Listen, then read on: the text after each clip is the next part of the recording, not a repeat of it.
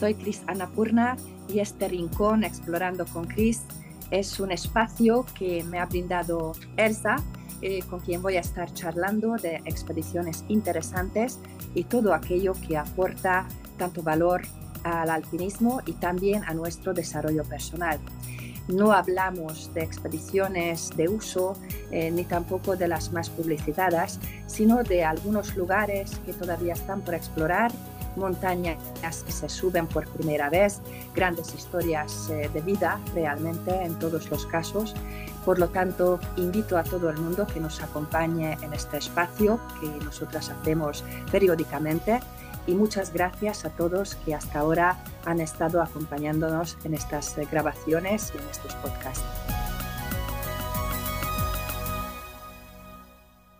Cris, qué alegría tenerte de nuevo. Largo tiempo sin vernos, sin escucharnos, mensajeándonos, pero sin vernos. Es una alegría tenerte de nuevo en este espacio. Muchas gracias por invitarme. Elsa ya te echaba de menos y nuestras charlas y conversaciones aquí con un té y con un café, eh, mientras comentamos eh, sobre alpinismo y sobre las historias que ocurren en las altas montañas del mundo.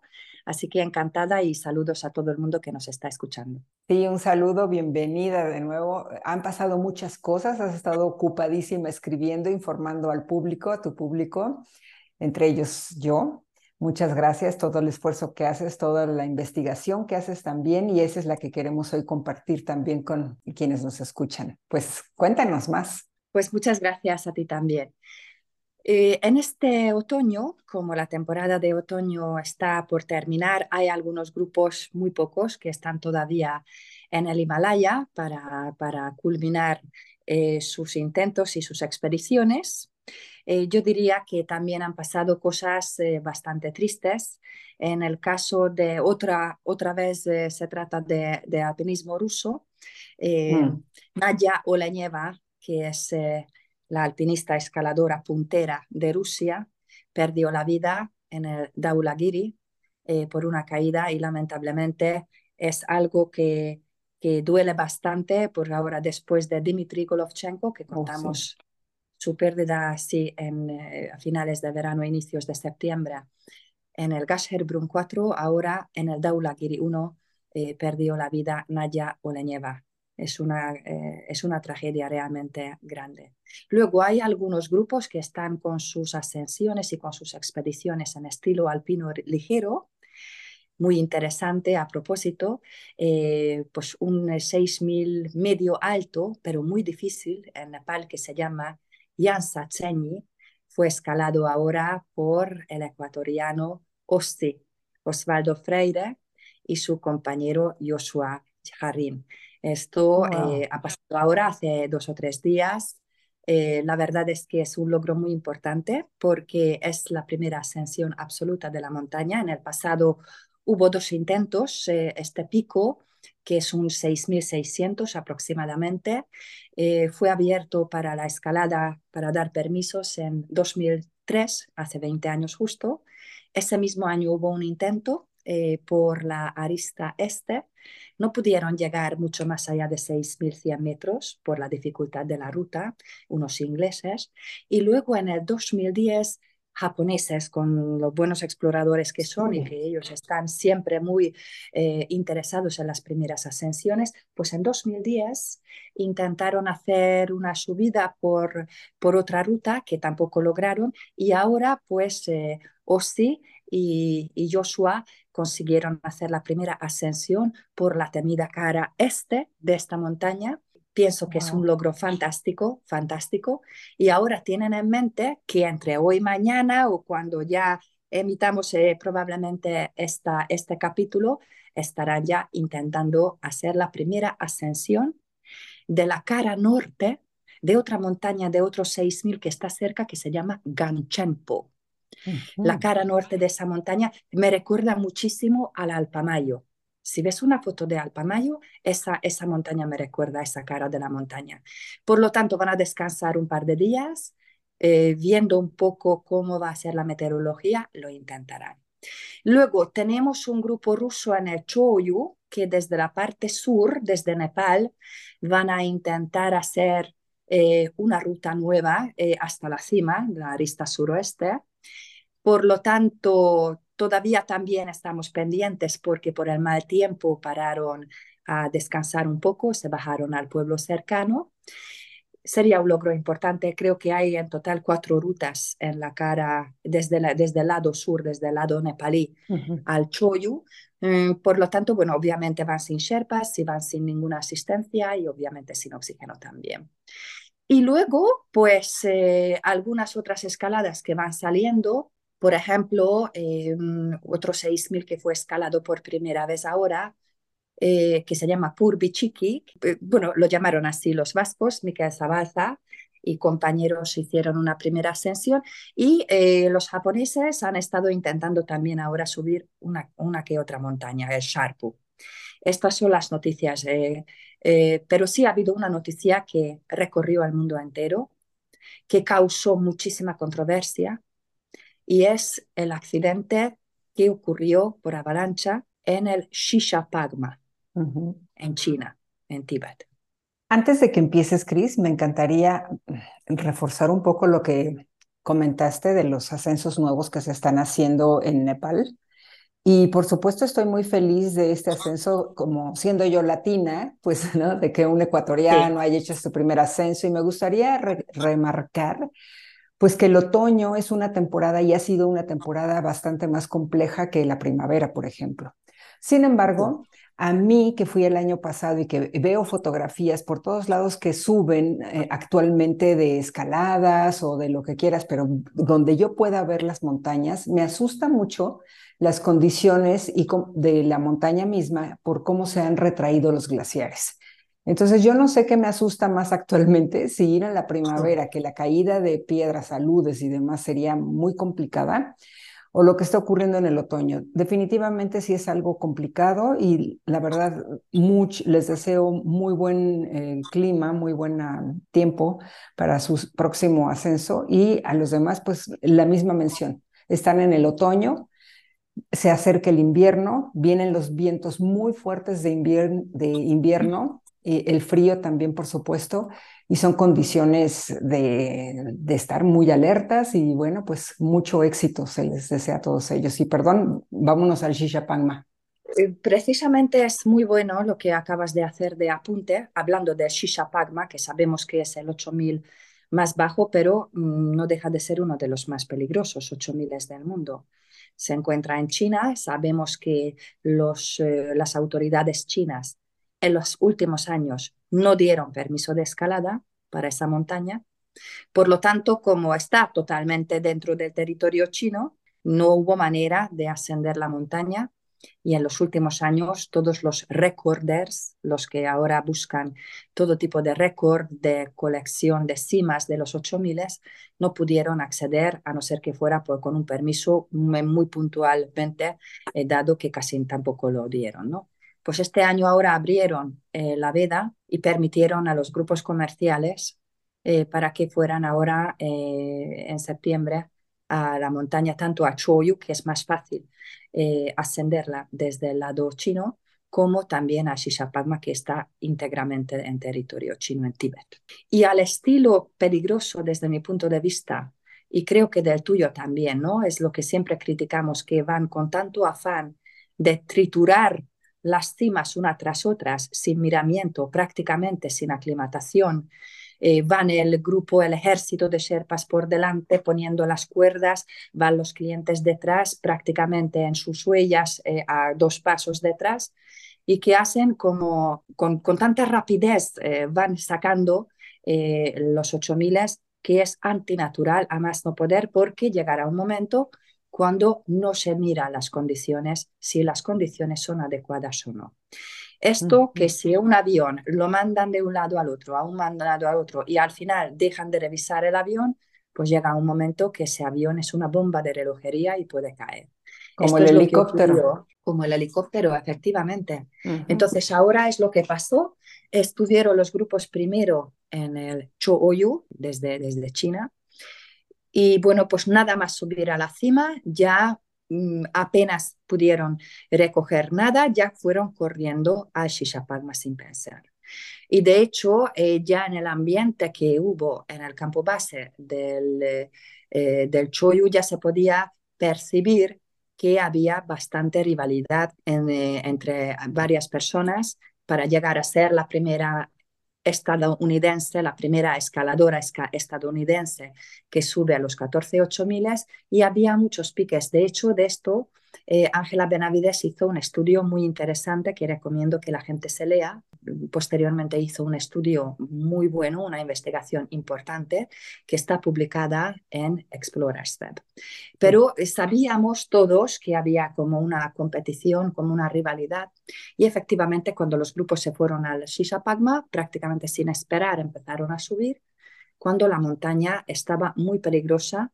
Eh, antes del ataque de cumbre final, dos días antes, ya hubo una avalancha muy importante que enterró a una escaladora japonesa, Naoko Watanabe, y a su Sherpa, ella la enterró la avalancha y la pudieron sacar. Entonces ya hubo una señal, una señal de parte de la montaña. Estuvo nevando mucho, luego venían los vientos fuertes, ¿no? Esto era todo una bomba de relojería.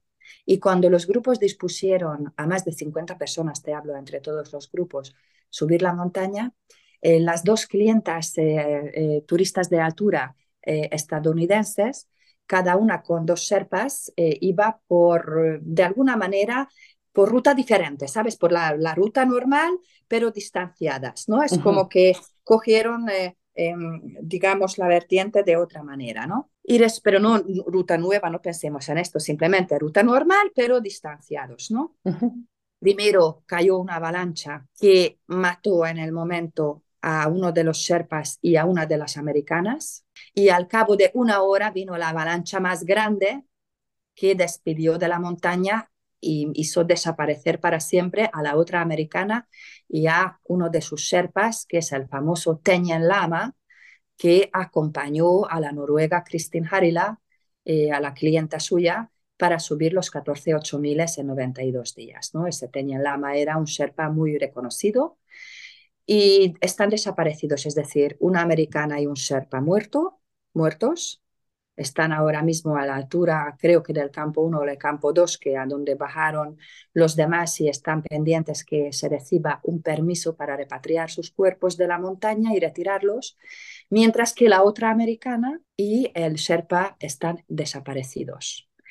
Muy interesante un estudio, un post, una publicación en sus redes sociales que hizo el famoso alpinista Ralf Duimovich, el alemán Ralf Duimovich ¿verdad? Él tiene los 14 miles hechos. Ralph Duimovich hizo un post sin acusaciones, sin, sin mal tono, pero quiso explicar algo y dijo que todos que conocemos el Himalaya sabemos que en otoño no se debe ir a Shishapagma, porque la ruta de subida que está por la cara norte recibe desde el otro lado de la montaña, de la cara sur, no, no por donde suben, sino de la cara opuesta, desde allí vienen unos vientos muy fuertes que empujan la, nieve hacia la cima y luego al otro lado cae la nieve sobre la ruta de ascenso que va por la cara norte, que mientras esa nieve azota eh, eh, la nieve, por decirlo así, este viento azota la nieve, eh, las partículas, las, las, copitas de nieve se rompen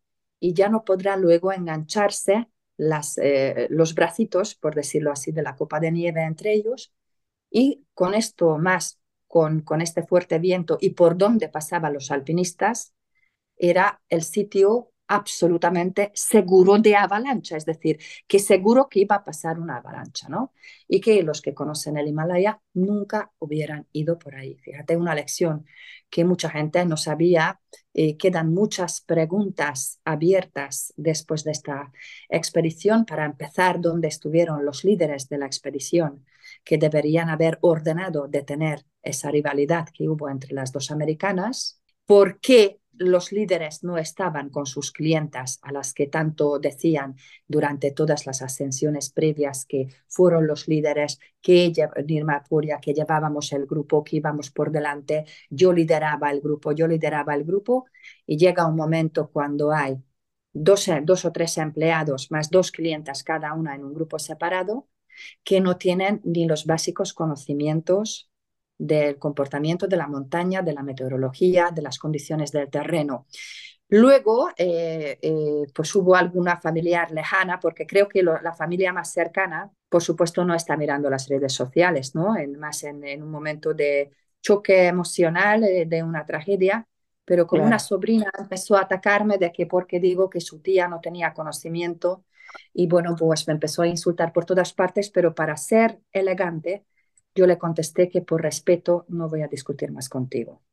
¿Por qué? Porque era evidente que no tenían conocimientos. Eh, de hecho, gente que conocía a una, por ejemplo, de estas eh, dos eh, estadounidenses, comentó que, oye, esta mujer era la que está desaparecida.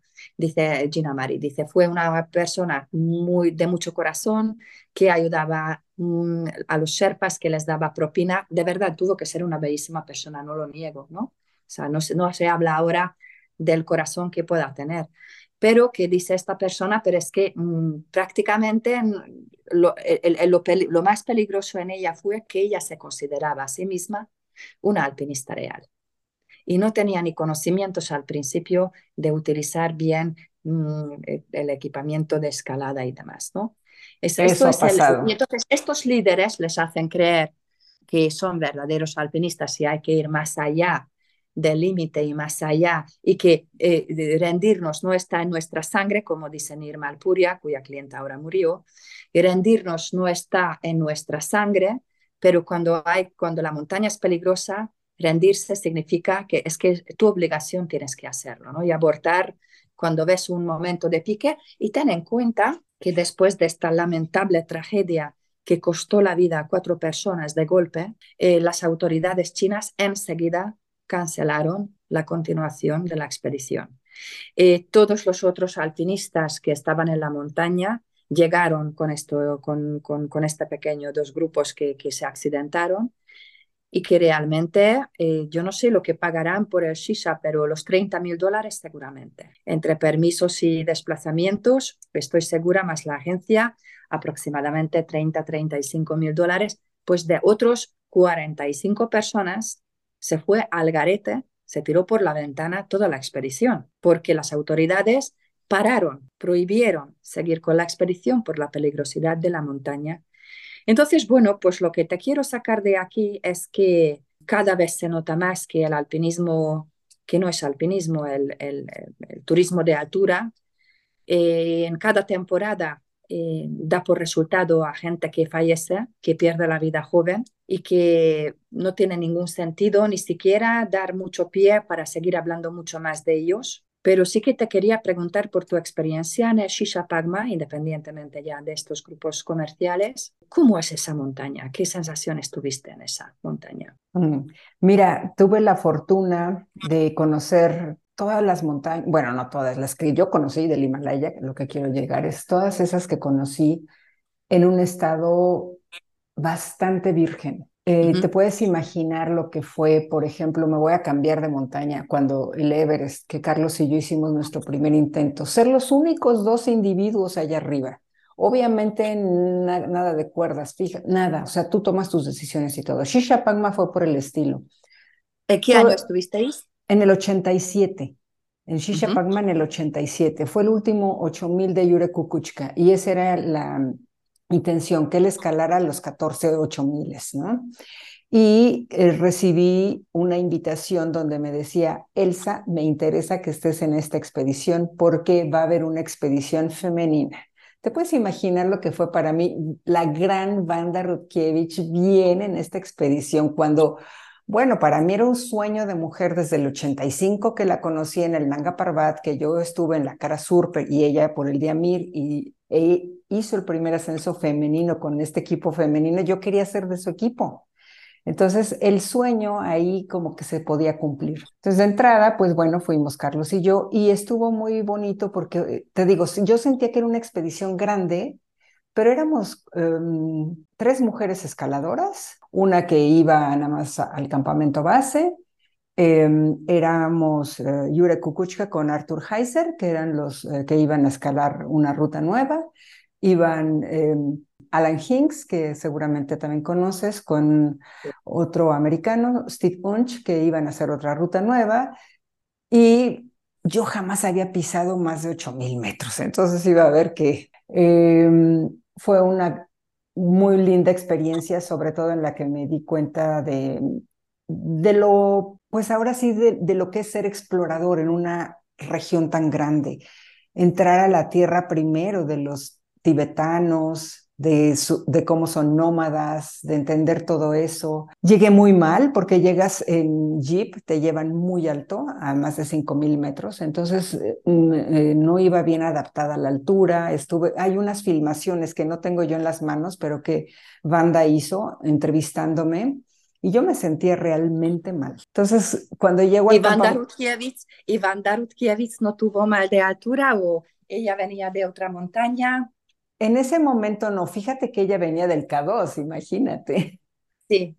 ¿No? Entonces ya venía más curtida y haber hecho el primer ascenso al K2, wow, para mí era así como la leyenda. Y sí, lo, y sí que lo fue. Y bueno, pues llegando ahí al campamento base, yo era una mocosa de 23 años, imagínate. y con ellos codeándome. Entonces, bueno, pues em, fue, recuerdo que mi intención era escalar con Carlos. Y Carlos pescó un virus y estaba súper mal de, de las vías respiratorias, o sea, gripa, tos y no salía y no salía. Y por primera vez yo dije, lo siento mucho, aquí está mi oportunidad, yo voy para arriba. Empezamos a subir, yo empecé con Banda y con Christine, una francesa, y a la mera hora, pues ni tan alto. Christine dijo, ya no voy. Fue algo muy eh, triste para mí, muy curioso el hecho de que eh, pese a que yo iba con las mujeres, eh, Banda quería subir con, con Christine, como que no, me, no ponía atención en mí, en una chiquilla ahí que qué va a hacer, ¿no? Pero yo seguí subiendo. Y bueno, pues cuando Christine dijo voy para abajo, entonces em, Banda ya cambió conmigo y me empezó a decir, ay, bueno, tú y yo, y a ver si compartimos la carga de Cristín, pero yo ya llevaba mi carga, entonces ahí empezó un problema entre ella y yo. Y bueno, finalmente le dije, a ver, ok, dame lo que quieras darme, ya me dio menos, hizo berrinche ella también, y dije, pues ni modo, me subo.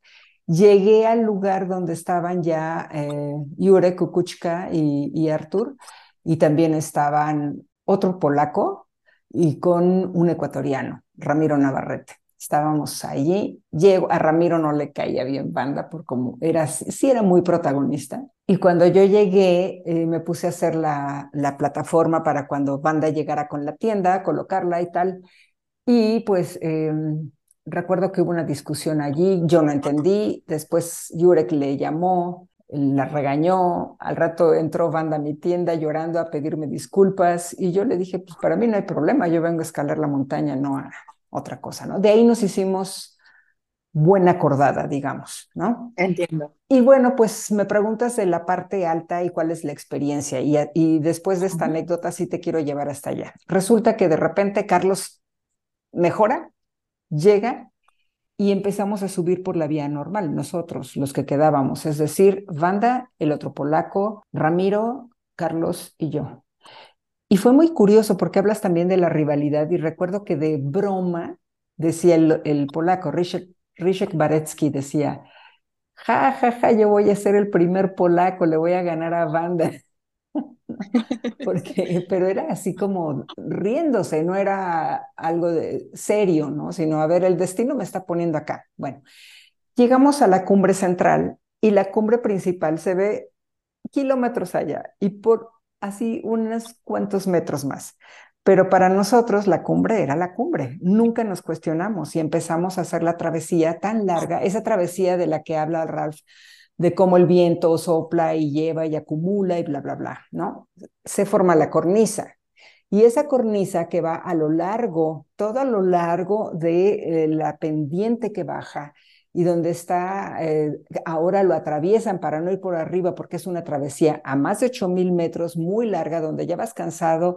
Actualmente usan tanques para todo, pero normalmente pues no, apenas estás pasando los 8.000. Sí. El cuerpo sí se adapta. Y el punto es que si estás subiendo esa cornisa que se puede romper en cualquier momento, pasar por abajo es como jugar a la ruleta rusa. Iñaki seguramente cuando hizo esta ruta, pues Iñaki era Iñaki y él conocía perfectamente la montaña y sabía cuándo. Y pasas de todas maneras, te juro, en esos lugares eh, conteniendo el aliento porque quieres escuchar todo para saber correr para dónde. Pero este es, una, es algo tan largo, esa cornisa, ese pedazo de hielo colgante, que es aterrador, es aterrador pasar por ahí. Pues nosotros... dice, sí, sí, perdón. Que Raf, no, que Raf dice, Raf Duimovich dice eso, que, que incluso ya por la vibración del sonido, incluso por la pisada que tú hagas a 500, yo que sé, a 100 metros más allá, tú eh, lo puedes provocar, puedes provocar eh, claro. las manchas. Claro, y esa travesía que hicimos, yo me acuerdo, tengo fotografías, es más, te la voy a mostrar aquí porque la tengo aquí. Esta travesía que hicimos está desde por allá atrás, todo esto, esto que cuelga aquí, que es la cornisa, es lo que se puede romper. Kukuchka vino por esta arista y bueno, nos reunimos. Fue algo increíble porque, ¿sabes? Increíble.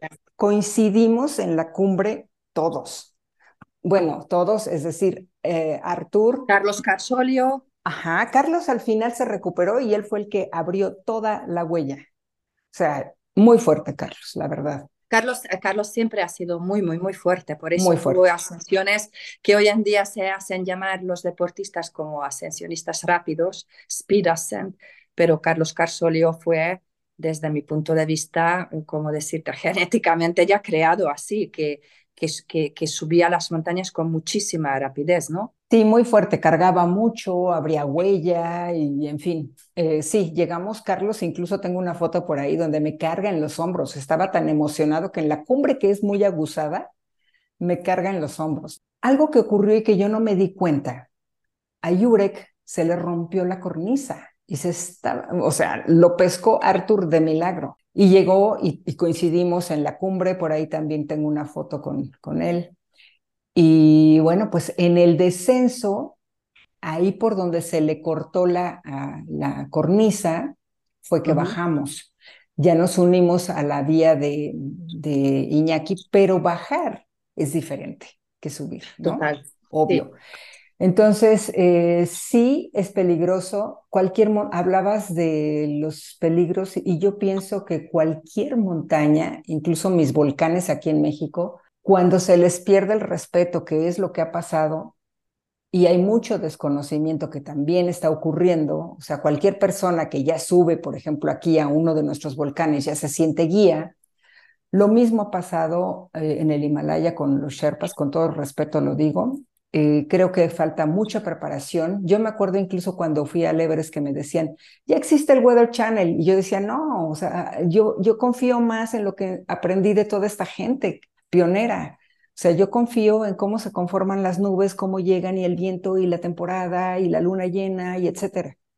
Es algo que se ha perdido, entonces creo que es importante recuperarlo. Esa es lo que yo opino, eh, más que nada el respeto con el que se tiene que llegar a las montañas y reconocer sobre todo estas personas que están subiendo ocho miles como si fuera a ir a Disneylandia, que no son alpinistas, que tienen una gran aventura, cada quien hace lo que quiere, pero por favor que vayan con el corazón abierto y mucho respeto, sobre todo a los lugares que impactan impactan con su pisada, impactan con sus desperdicios, impactamos siempre. Entonces, eh, pues eso, ¿no? Que sean conscientes de ello. Sabes, también hay como una falsa creencia en sus cabezas que probablemente ni siquiera son conscientes de todo lo que no saben. ¿Por qué? Porque, por ejemplo, en el caso de una de los estadounidenses, aunque las dos, o sea, una, la que encontraron muerta, eh, pues tenía muy poca experiencia, eh, fue una persona totalmente desconocida fuera de la montaña, que empezó a triturar, como yo lo llamo, ¿no? de coleccionar rápidamente las cimas a través de Nirma Alpuria, eh, pagando dinero y constantemente como turista de altura. Y la otra se consideraba a sí misma una verdadera alpinista, pero su única experiencia fue que como clienta de turista de altura comenzó a subir, empezando por el Everest, creo, en el 2018 pero desde el, día, el año siguiente hizo otra, una o dos más de 8.000 y luego ya este año pasado, la segunda mitad del año pasado, más este año, empezó ya a ir a por todas eh, de cantidades irrisorias de montañas eh, cumplidas en, en, en, unos meses, ¿no? Entonces, es que no son ni siquiera conscientes, porque es que los líderes, incluso eh, yo he visto agencias, sin nombrar ahora, que lo comentan así en sus redes sociales, que es realmente su página de hacer publicidad también, ¿no? Y que ponen así como, no tienes ninguna experiencia en montaña, pues no te preocupes, vente al Manaslu, un 8000, vente al Manaslu, que será la mejor manera para prepararte al Everest. Es decir, claro que no tienen sentido, es que no han subido ni en los Pirineos o en los Andes ningún pico, ¿no? Es, eh, ni en los Alpes. Entonces, yo creo que ellos realmente, muchas de estas personas, sean hombres o mujeres, nos da igual, no tienen conciencia de lo que, no tienen, no tienen absolutamente ningún punto de referencia para darse cuenta que lo que están haciendo es temerario. Sí, claro. Y que bueno, pues los serpas los acompañan porque también sabemos que mm, estos serpas que murieron son empleados que reciben luego una propina bastante importante en caso de que se produzca algún récord, ¿no? Y que, bueno, pues ya mira, todo este récord, no obstante, te quería comentar algo y sugerir, es con respecto a Jerzy Kukuczka, al polaco Jerzy, que, ah, bueno, pues que me gustaría, me gustaría antes de que te vayas allí a Jurek, decirte, esto que estás mencionando de, de, la falta de experiencia es cierto. A mí me consta, a mí me consta porque pues aquí en México tenemos eh, de, de, ese tipo de figuras que se hicieron allá y que las hicieron estrellas y que ahora, pues, eh, como bien sabes, igual que en todo el mundo andan dando conferencias y así, pero bueno, a lo que quiero llegar es, a ver, yo recuerdo una de ellas que se me acercó y me dijo, oye, es que me prometen que yo puedo llegar al Everest sin tanques de oxígeno. Me fui de espaldas, ¿no? Así como, ¿y cuál es tu experiencia? O sea, eh, y es difícil porque se los eh, de alguna manera se los digo, no tan fuerte, y al rato yo soy la mala de la película, ¿no? Y también se me acercó otra que quería escalar los 14 miles con más de 50 años y su magna experiencia es ir a nuestros volcanes.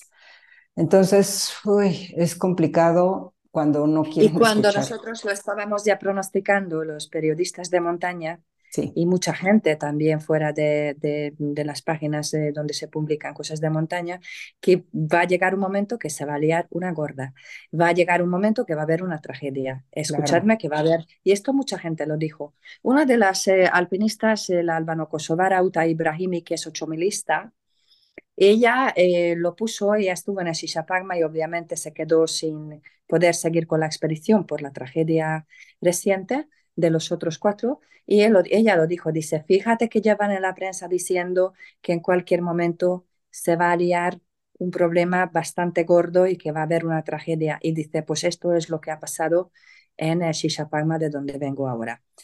Y luego te quería comentar otra cosa. Eh, eh, realmente lo que es la, la competitividad, la rivalidad, eh, de terminar los, que ser el primero en terminar los 14 8 miles, bueno, pues el ego, ¿no? Es inherente también al alpinista, ¿no? Incluso podríamos decir que el ego, el ego como tal, es, es lo normal en caso de los alpinistas, ¿no? De querer ser el que sube primero.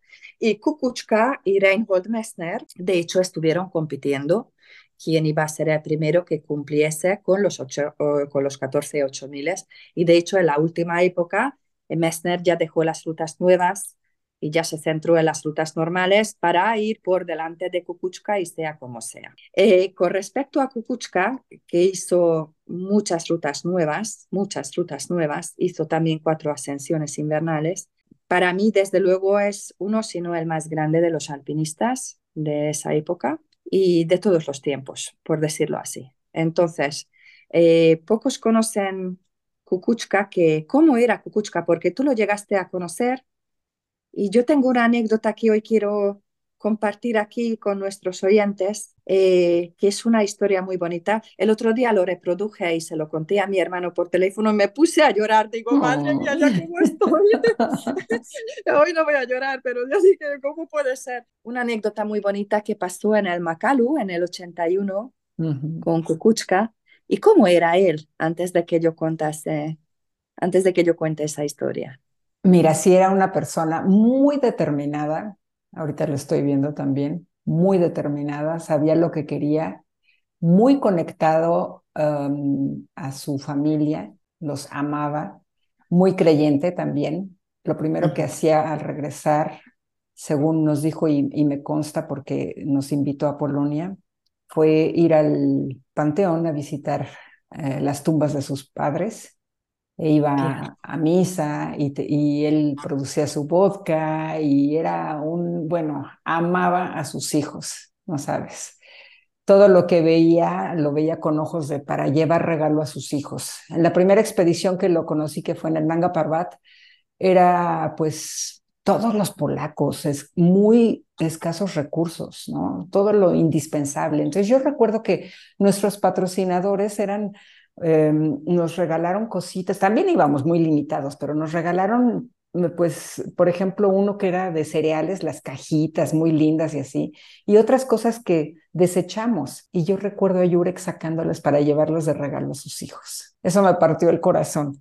Después, esa rivalidad entrecomillada que me cuentas, porque se reconocían muy bien Jurek con Reynold Messner, me tocó vivirla en el Manaslu cuando estaban eh, por escalar la cara este, eh, el pico este, que era inescalado en aquel momento, eh, recuerdo que nos tocó muy mal tiempo, muy mal tiempo, y pues fue cuando Wojtek Kurtika me dijo, vámonos a regresar, Elsa, esto no es para ti. Pero bueno, entonces yo, yo estábamos en el campamento base, yo me quedé y em, nos enteramos de que Messner había subido. Y no habían celulares ni nada de eso, pero nos enteramos.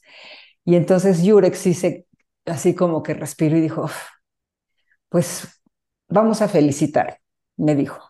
Y yo era como su secretaria porque él hablaba un inglés muy corto, ¿no? Entonces escríbele que lo felicito, qué tal. Y fue un momento muy lindo el ver que pese a todo, fue un momento duro para él, pero de, cambió de inmediato y dijo, a ver, yo vengo a esto y por eso voy. Entonces así estuvo y pues sí, cuenta la anécdota porque tiene que ver con su hijo. Nada más antes me acuerdo que, no recuerdo en qué montaña, me leyó una carta de su hijo Wojtek, que tenía tres años entonces, y que, bueno, no le escribió él, sino su mamá y le decía, sí. Y por favor, dile a Elsa que se cuide mucho, Qué este, sí, y, no recuerdo qué más, pero me acuerdo mucho de eso, que, que, que se cuide mucho. ¿Y tú sabes cómo se llevaba con, eh, me imagino que se llevaban bien, con eh, Wojtek Kurtika, Jerzy Kukucka y Wojtek, Wojtek Kurtika, que es mi favorito alpinista del mundo? Sí, también. ¿Qué tal se llevaban? Se respetaban mucho, se hablaban bien, se entendían perfecto, pero ya al final como que se fueron distanciando porque Wojtek siempre fue súper puro, o sea, en su forma incluso de hablar, ¿sabes? Es una eh, muy preparada, muy correcto, muy honesto, y para él eso de las cuerdas fijas, de que ya te tengan y las competiciones y la colección de picos no le interesa. no, le interesa. y además es muy crítico hace eh, cuando fue después eh, de la tragedia del Cados Invernal eh, hace tres años, él fue muy, muy, muy crítico. Dio una entrevista en, eh, un, en un magazine de montañismo de Polonia, que yo tengo la traducción, en la que mm, juzga mucho todo lo que es el afán de ser el primero, de hacer el ranking, de, de, coleccionar los picos e incluso llegó incluso a, acusar de, esa característica al propio alpinismo de los 80 eh, polaco, eh, donde dice que mucha gente falleció porque este afán de ser el primero ha estropeado todo, ¿no? Pero sí que tenían buena relación y te digo porque eh, en los 80 pasaron cosas increíbles en las montañas. Yo cuando me documento para las historias que yo cuento por escrito en los artículos, y a mí me encanta y en todo mi tiempo libre siempre leo historias, en los 80 es cuando las cosas más interesantes eh, han pasado en las grandes montañas, no solamente en los 8000, sino fuera de los 8000 también, en los 7000. Las historias más rocambolescas que te puedes imaginar, que muchas veces me pregunto cómo que todavía, eh, eh, no sé, directores de cine, guionistas no se fijaron en las historias reales que habían ocurrido en las montañas. Pues uno que pasó en el 81 Eso precisamente es una anécdota sobre Jerzy Kukuczka, eh, porque en la primavera del 81, eh, Kurtika y McIntyre y otros intentaron hacer la cara oeste del Makalu, de la quinta montaña más alta del mundo, del Makalu. Y resulta que no prosperaron, no pudieron avanzar mucho en la montaña, pero Kurtika mandó una carta a Jerzy Kukuczka, que se encontraba en Polonia, y le mandó una carta breve que ponía, Jurek, como le llamaban a Jerzy Kukuczka, ¿no? Jurek, vente ahora mismo. Acabamos de hacer aquí dos o tres un intento en la cara oeste del Makalu y no prosperamos, no llegamos a muy alto, pero sigo creyendo que es una cara que es, sigo creyendo que esta ruta es posible, que lo podemos hacer, así que vete a, dice, vete a Cracovia, cógete el dinero que tengo ahí guardado en el club de montaña, organiza todo el resto y vente, te esperamos. Esto fue una carta que mandaron ya en verano posterior al intento de primavera, ¿no? que los que estaban ahí en el Makalu. Y entonces Kukuchka tuvo muchos problemas para organizar todo. Ya sabemos de él que muchas veces le tocaba pintar chimeneas para tener dinero para irse de expediciones y subía las chimeneas industriales a pintarlas en las ciudades industriales de Polonia. Bueno, organizó todo como pudo y en otoño sí que apareció eh, en el campamento base del Makalu, donde se reunió con Kurtika y con McIntyre, con los que eh, querían hacer otro intento y esta vez primer intento para Kukuchka para subir por la cara oeste. Y luego ya en una arista se eh, desembocarían para la cumbre.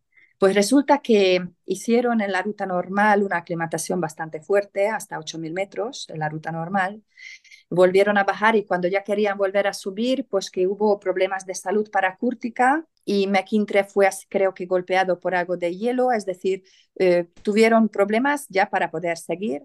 Y entonces Kukuchka dijo que él solo que se iba.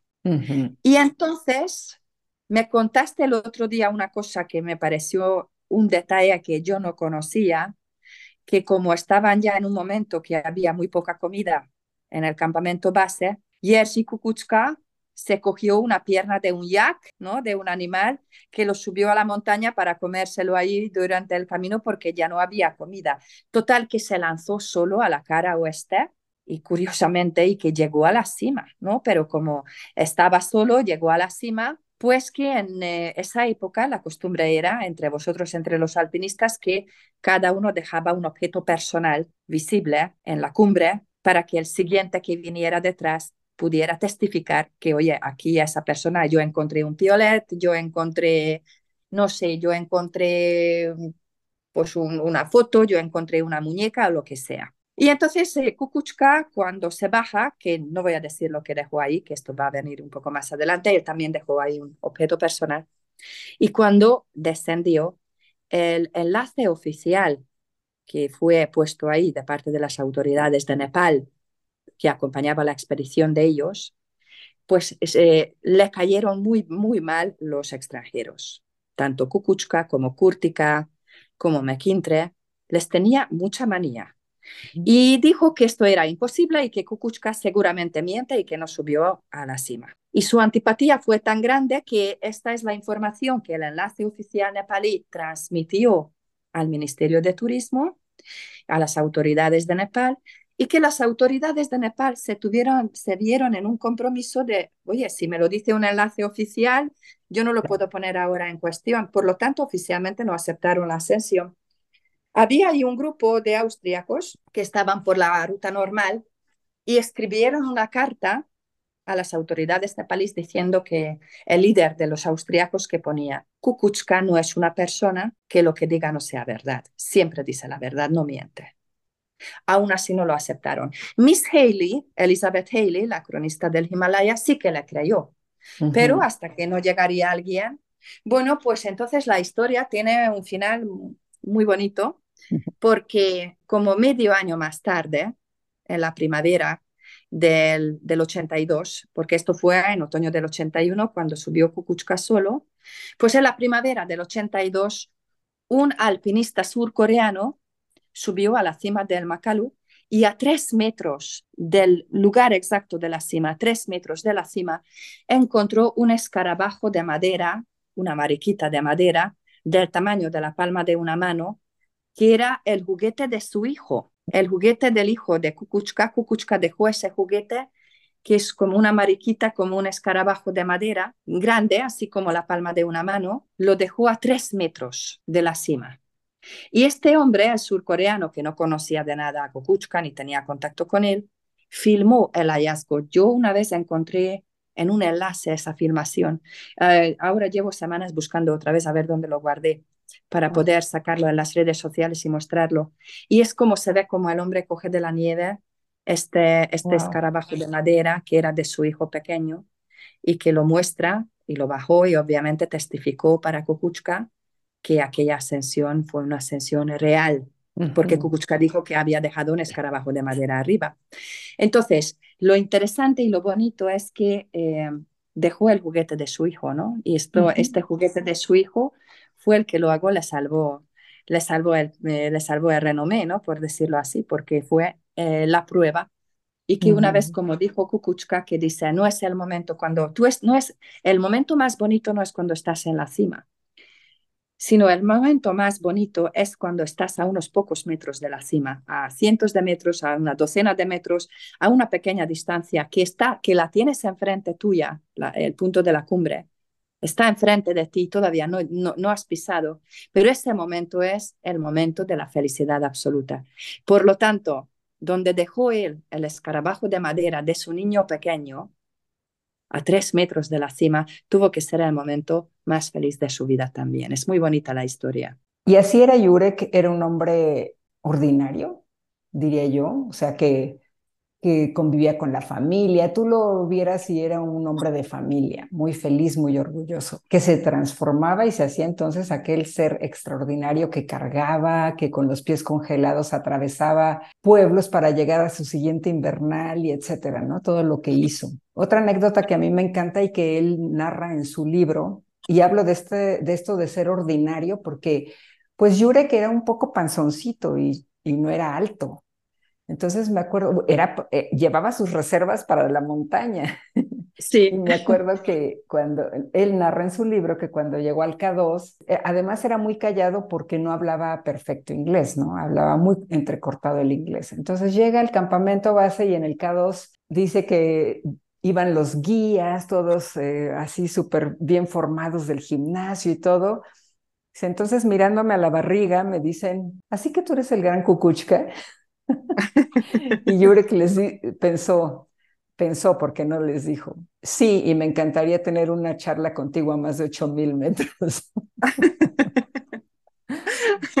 y claro que no llegaron ellos.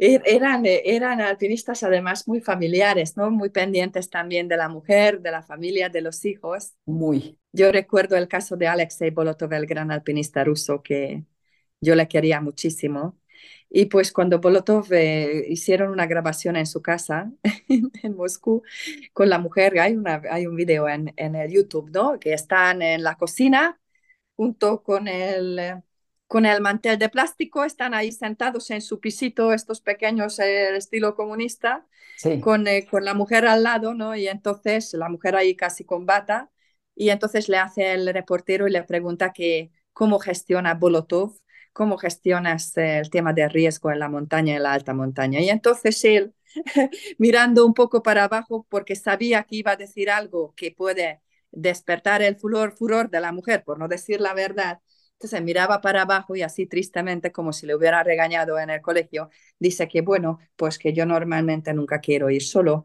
porque no quiero correr mucho riesgo por respecto a mi familia y, siempre intento ir por rutas donde haya más gente. Ya la mujer en un momento dado estalló, ¿no? Ahí en, en directo con la grabación y dijo, pero ¿por qué dices esto? Le faltaba que le diera pues como, ¿sabes? Como, como un golpe en la cabeza a, su lado y la mira, pero ¿por qué estás diciendo Di la verdad, di la verdad. Sí, vas solo, vas solo y te pierdes muy a menudo. Y entonces él miró para abajo y dice, no, no voy. Que sí, que di que vas solo y que te pierdes muchas veces, ¿no? Y entonces él ya al ver que tenía que rendirse ante la sentencia, pues, eh, pues ya se cayó, ¿no? Pero estas historias que reflejan más el lado humano, no el superhéroe de los, eh, del primero que llega, todo este patos ¿no? que acompaña las grandes expediciones. como que todo tiene que ser superlativo, como el más alto del mundo, como el más de todo, ¿no? Sino que haya una, una anécdota humana detrás. Desde mi punto de vista es lo que realmente es bonito en el alpinismo, de que, que haya habido alpinistas de, de este carácter y tan originales, tan auténticos a la vez, ¿no? Sí, sí, y con un carácter tan interesante. A mí siempre lo que más me gusta en la, en la historia del alpinismo es el carácter de la persona del alpinista que fue, ¿no? Así es, así es. Pues qué, qué lindo que recuerdes a Jurek. Es alguien que, uff, me dolió mucho su muerte, por supuesto, y llevo mucho en el corazón. En algún momento estuve muy en contacto con Wojtek, su hijo. Sí. Que, ya tiene 35 años, yo creo. Sí, yo también vi, vi, una entrevista ahora, eh, como fue el día 20, no me confundo, el 24 de octubre el, el pasado. 24 fue el aniversario de, el 34 aniversario de la muerte de Jerzy Kukuczka cuando eh, sufrió una caída fatal en la cara sur de Lotse, se le rompió la cuerda y a propósito de ello hicieron una entrevista con su hijo. Sí, así a vista pues tendrá unos 36, 38 años el chico. Sí. Pues esa. Me alegro mucho por la conversación y gracias por haber compartido tu experiencia y estas anécdotas que, que compartiste aquí con nosotros. Y Mm. bueno, pues para un siguiente capítulo ya hablaremos también de otras cosas.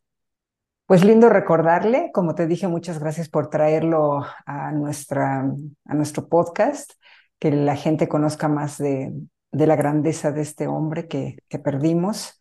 Y pues sí, hay mucho de qué hablar. Me encantaría que nos tengas al tanto, hablar de todo esto que ah, hablaste en el principio del podcast para ver cómo van, qué más se hizo, porque hay quienes em, pues no, no no les llega tu información, quizás, porque desconocen probablemente.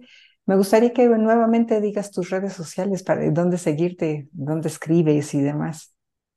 Sí, me podéis seguir en Chris Annapurna con K, Chris Annapurna en Twitter y luego también publico en explorersweb.com y 20minutos.es. Buenísimo. Muchas gracias por invitarme y gracias a todos que nos han escuchado. Volveremos con otras historias en este rincón de exploración y alpinismo. Muchísimas gracias, Cris, y nos vemos muy, muy pronto para escucharnos también. Gracias a todos Gracias los que nos ti. escuchan. Gracias a todos. Hasta Adiós. la Hasta luego, próxima. Adiós. Adiós.